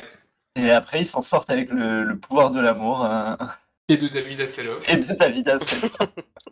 Euh, ouais. Donc moi, ce que j'en ai compris, c'est que euh, Bob l'éponge et son ami Patrick euh, essayent de récupérer une couronne euh, pour la ramener à Bikini Bottom. Oui. euh, pour euh, remédier au fait que euh, Plankton a réduit la ville en esclavage euh, par, euh, par des... en leur mettant des chapeaux sur la tête euh, qui contrôlent leur esprit. C'est Ouais, ça. Et que, et que le, le roi va tuer Monsieur Crab parce qu'il pense que c'est lui qui a volé sa couronne. Ouais, voilà. Et ça, ça moi, je l'ai compris vraiment qu'à la fin, quand ils, quand ils reviennent et que se dénoue l'intrigue, mais j'imagine que c'est quelque chose qui est dit dès le début. Euh, donc c'est assez simple, hein, c'est une quête. Bob l'éponge et son pote Patrick, ils sont dans une quête pour récupérer une couronne. Il leur arrive les aventures. Et que d'aventures, puisque euh, il se passe euh, trois trucs à la seconde. Et si vous aimez Bob l'éponge, vous allez adorer ce film. Si vous détestez Bob l'éponge, vous allez détester ce film, parce que c'est très très Bob l'éponge, quoi. C'est Ça, violent. En vrai, ça- crie, ça crie beaucoup, objectivement. C'est Bob l'éponge, il, il- il ne parle qu'en criant. Euh, ça bouge beaucoup les bras dans tous les sens en tournant en rond. Il y a de l'humour qui vole pas toujours super haut. Mais dans l'ensemble, je trouve que ça se tient en fait. C'est vraiment. euh, Ah, mais complètement. Hein. dans, dans un référentiel Bob l'éponge, euh, ça marche bien. C'est pas un film raté, quoi. C'est fidèle à ce Ah que- oui, oui. à ce qu'est Bob l'éponge euh, euh, dans, dans la série, en fait. Toi, euh, Bad Vador, qu'est-ce que t'en as pensé? Ah bah j'imagine que si on aime Bob l'éponge, ça va. Moi je déteste Bob l'éponge. J'ai jamais réussi à accrocher à Bob l'éponge. Je ne comprends pas Bob l'éponge vraiment. En plus ça me ça, ça m'irrite. Ça, c'est ça, c'est parce que t'es pas un glouton barjot. hein. Bah oui, c'est ça. Mais euh, moi, ça me rappelle surtout quand j'étais jeune fille au père et que bah, les gamins avaient le droit de regarder la télé le vendredi après-midi et que donc ils, ils regardaient Bob l'éponge et que ça criait, que moi je faisais du repassage à côté, que j'étais là genre Euh, bah écoute entre ça et Scooby-Doo, je sais pas ce je sais pas, ce qui crie le plus, mais euh, mais bon après je pense que si, enfin c'est c'est non, c'est pas raté. Enfin je veux dire ça ça euh, il y a une intrigue qui fonctionne, euh, enfin ça fonctionne de bout en bout. A priori ça c'est cohérent avec ce qui se passe. Juste c'est mais pas Bob l'éponge, pas le film qui va vous faire aimer Bob l'éponge quoi. Ouais, c'est ça. Je pense que si, si t'es pas sensible à, si t'es pas un peu sensible à l'humour de Bob l'éponge, c'est juste insupportable. Je, je pense. euh. Oui. Parce que c'est c'est juste c'est c'est des, c'est des, c'est des gros bébés quoi, Bob l'éponge et son pote. euh. C'est des gros bébés, et puis l'humour est très. euh, A- c'est un humour, c'est un humour un peu absurde qui, qui me fait rire. Mais, Ouais, euh, c'est moitié absurde et moitié euh, euh, slapstick. C'est beaucoup de gens qui se prennent, euh, qui tombent ou qui sont écrasés, qui, qui trébuchent, qui se prennent des coups alors qu'ils sont pas censés s'en prendre. C'est, et ça repose vraiment sur ces deux, ces deux choses-là, absurde et slapstick. Et c'est vrai que bah, soit t'aimes bien, euh, soit... moi j'aime bien le côté absurde par exemple. Le slapstick, ça me parle moins. Euh, mais euh, si t'aimes ni l'un ni l'autre, euh, forcément, c'est quand même vite, c'est quand même vite pénible en fait. Donc bon, en fait, personne, c'est très normal qu'il y ait des gens qui adorent et et des gens qui détestent quoi. Puis t'as toujours un côté euh, dans Bob l'éponge où euh, Oh, en fait on peut y arriver, euh, on, est des, on est des bébés mais on va y arriver et moi vraiment je alors on- je crois que je préfère ce serait moins insupportable sans ça parce que euh, je trouve ça débile en plus. Enfin je, je- je trouve en fait je trouve que ça marcherait mieux si ils te le disaient pas de façon aussi. Enfin t'as l'impression qu'ils te mettent des néons et qu'ils te disent euh, voici la morale de l'histoire. T'es là bah c'est bon. Bah, c'est pour les, c'est pour les enfants quand même. Hein. Ouais mais Enfin, je trouve que les, les enfants sont pas forcément idiots en fait et qu'il y a d'autres moyens Ouais. de faire ça. Et que là, c'est vraiment euh, le, le, le côté vraiment euh, de base, quoi. Au, lieu de te montrer des trucs et de te dire, on, on te redit bien les choses et. euh, peut-être que ça marche pour les enfants, mais ce qui fait que je trouve que si t'es adulte, ça se regarde moins bien parce qu'il manque un deuxième. Enfin, après, si on aime bien Bob l'éponge, encore une fois, voilà. Mais ça manque quand même un tout petit peu d'un deuxième niveau de lecture que tu pourrais un peu apprécier quand t'es adulte en certains dessins animés. Ouais, moi ça m'a pas ça m'a pas manqué ce En fait, justement, moi je trouve que parfois c'est un frein ou c'est quelque chose qui peut me gêner dans certains films d'animation, ce côté euh, regardez, on fait un film pour enfants mais euh, gros clin d'œil, clin d'œil. Ah, regardez les adultes. Ah, ah, il y a un deuxième niveau de lecture. Bah, moi, je trouve que voilà, si un film d'animation euh, est bon, il n'est pas forcément obligé d'avoir euh, 14 000 niveaux de lecture pour, euh, pour être bon. Si ton histoire elle est bonne et que tes gags ils sont bons, bah, tu peux faire rire des adultes en fait. Et moi, je trouve que c'est appréciable d'avoir un film qui va qui va là-dedans euh, jusqu'au bout quoi, et qui qui se sent pas obligé de faire des clins d'œil à un public adulte. Mais du coup, effectivement, bah ça exclut forcément euh, une partie du, du public quoi. Non, mais je dis pas forcément qu'il faut qu'il y ait des, genre des blagues nulles pour que, qu'il y ait que les adultes qui comprennent derrière et tout, mais juste. Non, je, je sais pas comment expliquer. Enfin, je, trouve que hum, t'as ce côté un peu moral où il faut bien expliquer aux enfants, gna gna gna, et en même temps, je trouve. Enfin, en fait, je, trouve que même pour ça, il y avait d'autres moyens de le faire qui euh, permettraient aux enfants de comprendre sans que ce soit trop euh, avec des gros néons et te dire euh, voici la morale de l'histoire, attention. Simplement, je ne comprends pas Bob l'éponge, je suis pas le public, j'ai jamais été le public de Bob l'éponge, donc. euh, Et, et pourtant, euh, j'allais dire que tu es dans la bonne génération, peut-être pas, car Bob C'est l'éponge a été créé petit en peu trop 1999. Ouais, Par moi, un- je- J'avais déjà 11 ans, moi, en 99, et et c- Ouais. Ouais. c'est un âge où tu commences à ne plus... Enfin, en plus, c'est un âge où t'es un peu... tu commences à éventuellement être un peu idiot et à pas apprécier forcément. Et en plus, je pense pas qu'il soit arrivé en 99 en France, pour le coup. Ah non Sauf si tu avais peut-être euh, Nickelodeon chez toi, on je sait pas. pense pas en 99, non. Euh, donc ça a été créé par un... La série a été créée par un, euh, quelqu'un qui était anciennement euh, biologiste. Ouais, ça se voit pas trop. Hein. Alors, à la base, Bob l'éponge avait l'aspect d'une vraie éponge de mer. Et puis, euh, ça a très vite été, été remanié euh, avant, euh, avant la première diffusion, en fait. Mais, quand même, le mec était biologiste marin, quoi. Voilà, après, ça a été diffusé très très largement, et je pense que ça doit être probablement encore en cours de diffusion sur une chaîne quelconque de la TNT. euh. Alors, la série, la série est toujours en cours de production. Ah, hein. la série est toujours en cours. Ouais, ouais, il y a une 13e saison qui est sortie euh, il y a un ou deux ans, je crois. Ok.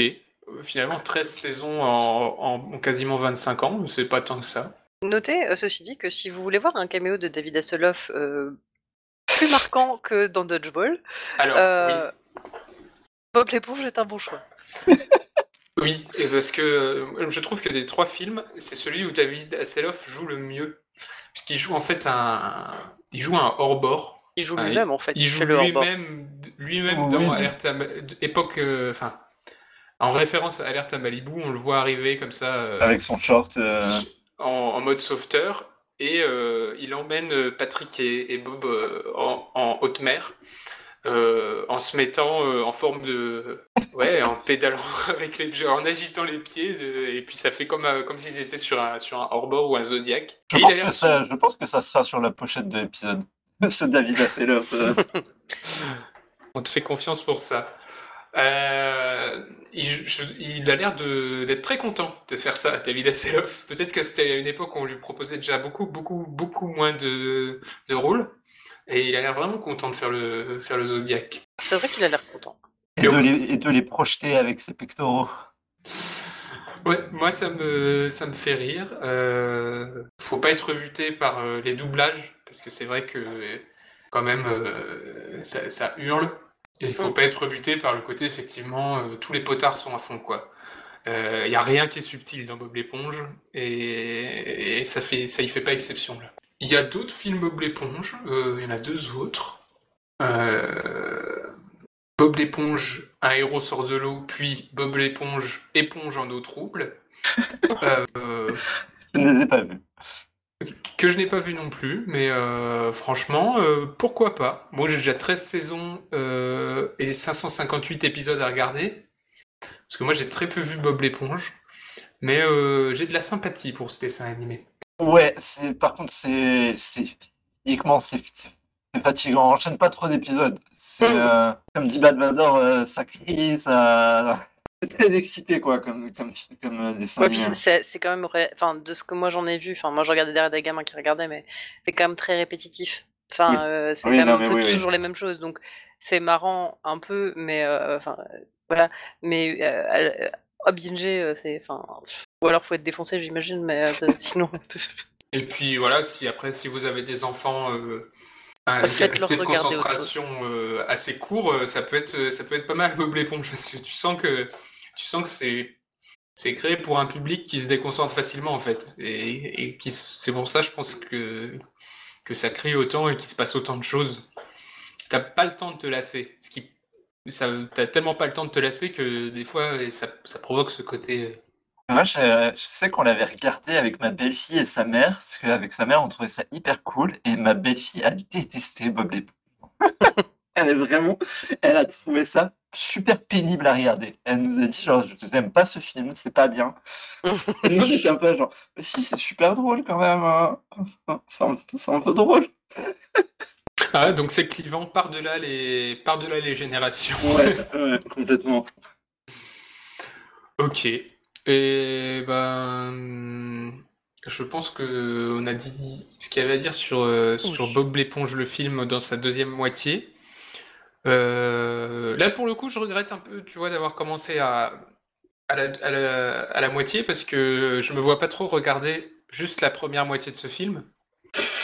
Vu que, bah, c'est bon, j'ai quand même à peu près compris les enjeux, hein. Je suis pas non plus totalement totalement stupide. Euh, mais du coup, je vais pas regarder la première moitié, mais j'aurais bien aimé la voir. Donc, euh, tant pis pour moi, et euh, merci, merci au thème Jean-Michel la moitié. Euh, et pour faire contraste avec euh, ce film qui était vraiment plein de, de joie de vivre et de bonnes Ouais. intentions, euh, on va écouter un demi-mashup que moi j'ai trouvé un petit peu angoissant. Oui, je suis en train d'écouter, c'est chelou. Ouais, ouais, c'est euh, c'est pas très. puisque euh, c'est un mashup entre Georges Brassens et Sébastien Tellier. Et donc, Georges Brassens, Il n'y a pas d'amour heureux. Donc déjà, bonne vibe. Et Sébastien Tellier, euh, Sexual Sportswear. Alors, moi, je connais très très mal Sébastien Tellier, je connais un peu mieux Georges Brassens. Euh, et les deux ensemble, c'est... C'est intéressant, je trouve. C'est intéressant.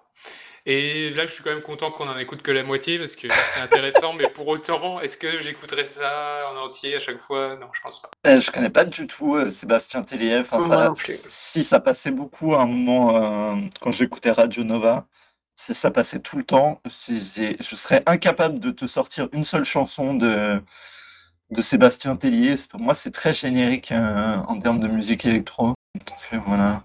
Je sais qu'il a fait le- l'Eurovision. Mais le, le mashup est assez angoissant. Le Revue, Ouais, Sébastien Tellier, il a fait l'Eurovision, ouais. On on Euh. n'avait jamais eu vraiment envie de gagner l'Eurovision en fait, c'est ça.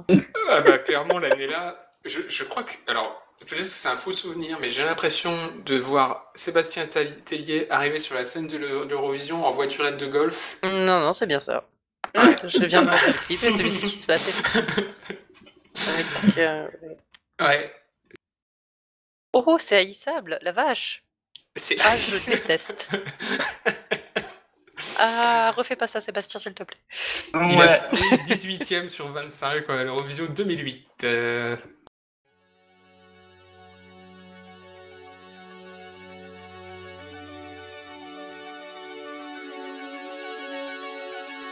Succursale.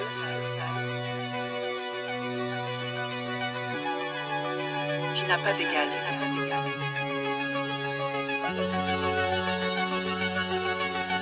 On the mix.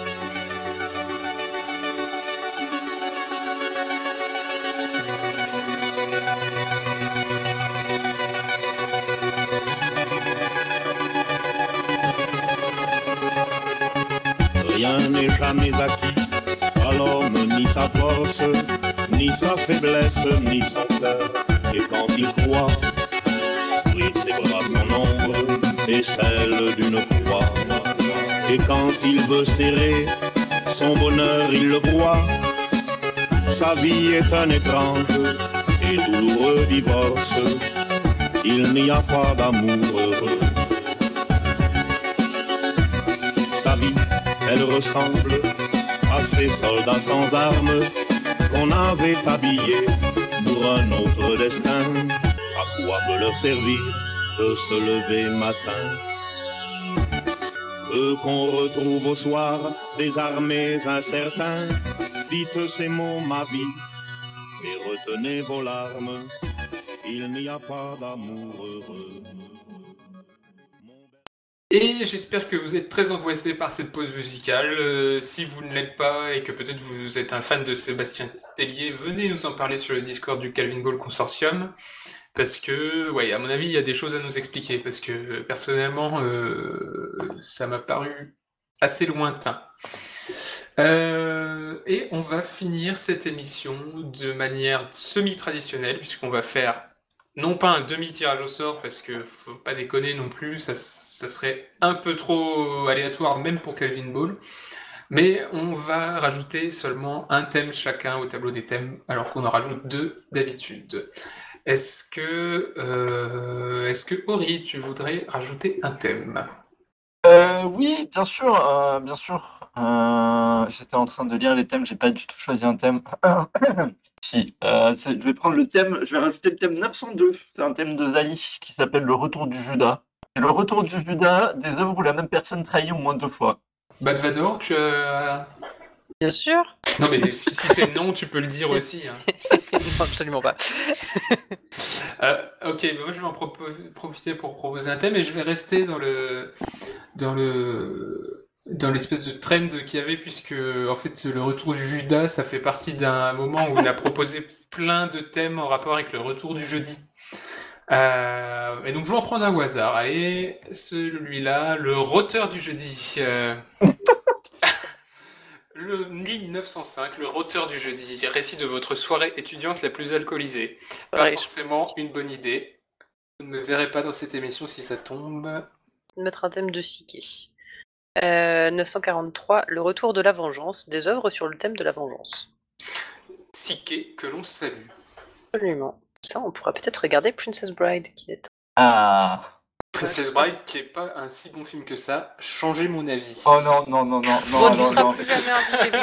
Non, eh, ok, moi, je- moi je m'en vais. Hein. Je laisse faire ton tirage au sort, euh, je m'en vais. Ah, je veux bien, je veux bien qu'on cri- qu'on critique Star Crash. Je veux bien qu'on critique Bob l'éponge. Mais, euh, mais alors, il y, a- il y a des limites. Hein. Euh, Encore une fois, je suis prêt à, je suis prêt à assumer ce que je dis, pas de souci. On peut en discuter après à la récré si tu veux. Bon, après, Ouais, si, non, si mais tu veux va- t'afficher tout seul avec tes goûts épouvantables, on ne peut rien. Hein. Je te propose qu'on fasse une émission spéciale pour, pour régler ça, mais euh, ça, ça va pas bien se passer. hein. Est-ce que c'est une menace? Euh,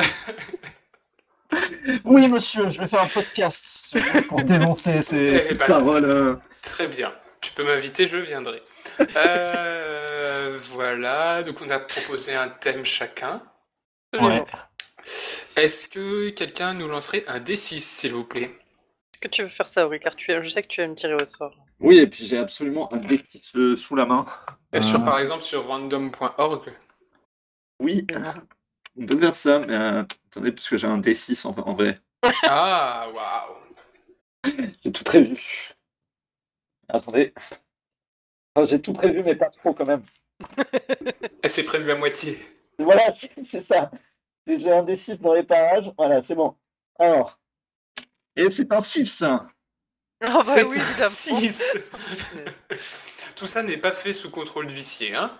Euh, si ça se trouve, elle nous raconte. Non, non, c'est un 6, mais si vous voulez, on peut faire ça à moitié et en Non. faire un 3. Hein. Ah, non, je crois pas. Hein. Non, non, allez, vas-y. On va, on va tout simplement avoir une émission à six thèmes. Donc, ça sera l'émission euh, numéro euh, 59, non 60. Moi, j'ai moi, j'ai arrêté de j'ai arrêté d'essayer de comprendre comment ça fonctionne. hein. J'attends l'épisode où euh, il y, a un sera 60, je pense. il y a un récapitulatif des timelines et tout. hein. Euh, ce sera l'émission 60. De toute façon, ça change pas Bah, grand le récapitulatif des timelines, je pense que c'est l'épisode qui devrait sortir euh, avant celui-ci. Ah, Ouais, petit teasing. À, à re- à retardement. Bah, si vous ne l'avez pas encore écouté, vous pouvez aller l'écouter. euh. Euh, et donc, on va lancer 6D 2482. Allez, je tire le premier. Allez, vas-y. 2244. 2244, euh, très C'est bien. récent ça. 2244, tu as dit. Hein. Ouais. Euh, un thème de Yatos, mais je suis né dans un rouleau de printemps. Le titre me fait beaucoup rire. Euh, pendant toute l'émission, un chroniqueur doit parler uniquement en anglais. Un autre chroniqueur est nommé traducteur officiel et doit alors traduire tout ce qu'il dit plus ou moins fidèlement, voire carrément dire autre chose. C'est comme il veut, comme il ou elle C'est veut. ça. Thème de l'enfer, encore une fois, euh, proposé par Yatos. Yatos qui propose des thèmes de l'enfer, mais qui souvent euh, s'engage à venir euh, Oui, pour oui, les oui. émissions où ça tombe. Et il, Il va jusqu'au bout de ses Il va jusqu'au bout, exactement. Ok. Euh... Bon, je vais tirer le deuxième, comme ça j'aurai Ouais. fait ma part. Et puis, Sept- 769. C'est un thème de Joc. Contrée Pas-de-Calais. Le programme des mois à venir dans le Pas-de-Calais. Tournoi de boulettes, etc. ah bah, ça va être passionnant, dis donc. Oh n'oublie pas de venir avec nous pour nous parler du Pas-de-Calais, s'il te plaît. Oh là là. Oui, sois comme Yatos et va jusqu'au bout de tes conneries. ok, très bien. Euh, allez, bah, je vais tirer un dé 7, un dé 2482 moi aussi. Et c'est le 373. Ça me fait peur quand on remonte dans les trucs. Joc El Malais. Merci, Marais. Euh, Joc fait des blagues connues en faisant croire que ce sont les siennes. Désolé, Joc, tu vas être obligé de venir. Oui, du coup, effectivement, là, il n'y a plus tellement le Ou choix. alors il nous les enverra Enregistré. Non, non, non, non, il va venir. il va venir. Et je vais lancer un deuxième dé. 2100. Je vais pas lancer de dé moi. Non, attends, Non, tu lanceras les deux prochains. Ne Ah, t'inquiète d'accord. pas, euh, Ori. Nous ne t'oublions On pas. n'oserait on n'oserait pas te passer. Surtout que ça a l'air de. tu avais l'air d'être vraiment pas content de cet état de fait et franchement, Hein moi je ne veux pas te froisser. Euh, Je comprends pas celui-là. Alors, un thème de l'homollusque, des trucs en double. Tous les thèmes de tous les tableaux sont doublés. Qu'est-ce que ça veut dire? Parce que si tu doubles tout, tu doubles rien en fait. On va, on va le mettre et puis on va y réfléchir. Euh, ouais, bon bah c'est tout. Et vas-y. Ori, pour les. Ori, vas-y. Alors moi j'ai 570 et 867. 570. 570, nous avons un thème de Zali, Yvette partout, Justice nulle part. Toutes les chansons de Calvin Ball jusqu'à nouvel ordre sont signées par des groupes chanteuses nommées Yvette, y compris Yvette Horner. Thème pouvant être annulé par des thèmes genre vaccin, etc. Mais on n'a pas de thème comme ça, si? Si, si. Attends, Euh, rajouter ok. quelques-uns parce que. Et 867, c'est un thème de Hashki qui s'appelle Ok Charles, où on parle d'un temps que les moins de 20 ans ne peuvent pas connaître. Ok, donc, Ça va, être, ça va être super nébuleux comme, euh, comme, comme épisode. Moi, je suis pas là. hein, je préviens. donc un- que les moins de 20 ans ne peuvent pas connaître, donc des choses qui se sont passées avant 2003. Ouais. Ça reste assez large. hein. Et avec le programme de, de quoi Du Poitou? Du Pas-de-Calais. Du Nord-Pas-de-Calais. Du Bah, Pas-de-Calais. bah d'accord, très bien. Bon, bah c'est très très bizarre comme, euh, ouais, on, comme on- tirage on au y réfléchira. Écoutez. euh, Et bah écoutez, euh, je pense que euh, on a déjà pas mal bossé aujourd'hui. En tout cas, on a fait largement la moitié de ce qu'on avait prévu de faire. Euh, donc euh, c'est l'heure de vous dire que euh, Calvin Ball est un podcast avec une seule, time- une seule timeline du Calvin Ball Consortium. Que vous pouvez suivre le Calvin Ball Consortium sur Mastodon, sur Twitter probablement, sur le site calvinballconsortium.fr, surtout, surtout sur le Discord du Calvin Ball Consortium Oui, venez nous rejoindre. que vous pouvez donner au Patreon. Et euh, si vous le faites, on vous en sera extrêmement reconnaissant.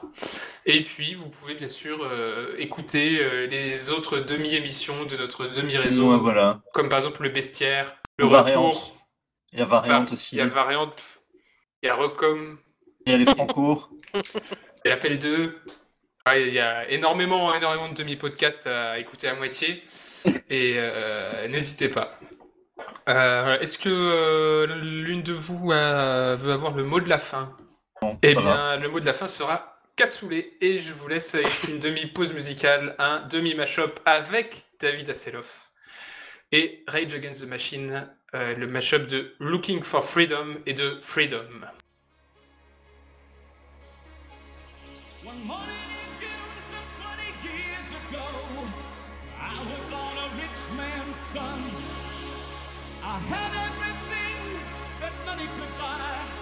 but freedom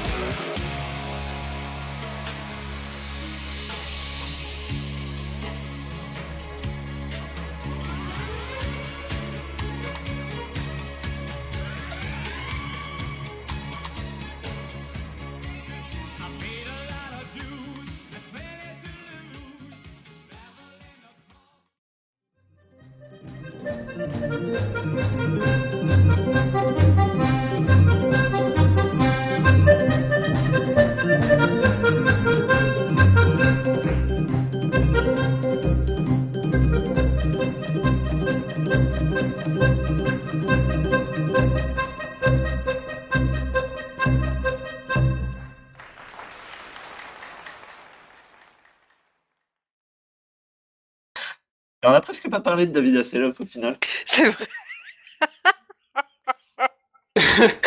En même temps, c'est pas quelqu'un de très. C'est vrai qu'on a absolument pas dit.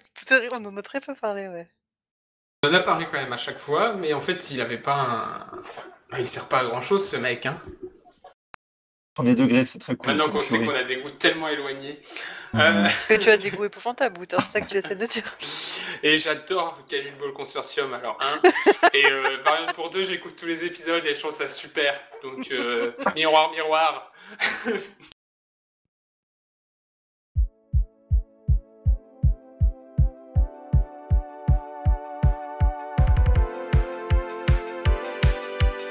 Faites du bruit C'est une émission un peu spéciale. Enregistrement au cœur de la scène. Les bruits de voiture, euh, Oui, bah écoutez, ouvrez vos fenêtres, hein, ça fera déjà le job. les ambulances et les voitures de police, J'adore. les bruits de voiture et de klaxon, En voiturette de golf. les bruits de voiture, euh, les, br- les bruits de voiture, euh, Des bruits de circulation en fond sonore. Eh bah, ça donne envie. Bien sûr. les bruits de poubelle, les bruits de voiture, ça va être bien. Ah, putain, il y a ça aussi. D'apporter des bruits de voiture. Enfin, putain, on t'avait dit pourtant. Tu fais super bien les bruits de voiture, Uri. Absolument. Moi, j'aime bien. J'adore. C'est parfait, les bruits de voiture et de klaxon, Bruit de couvert. Bruit de circulation klaxon. de vélo. Cassoulet. Cassoulet. Ou bien ta favorite J'adore. C'est du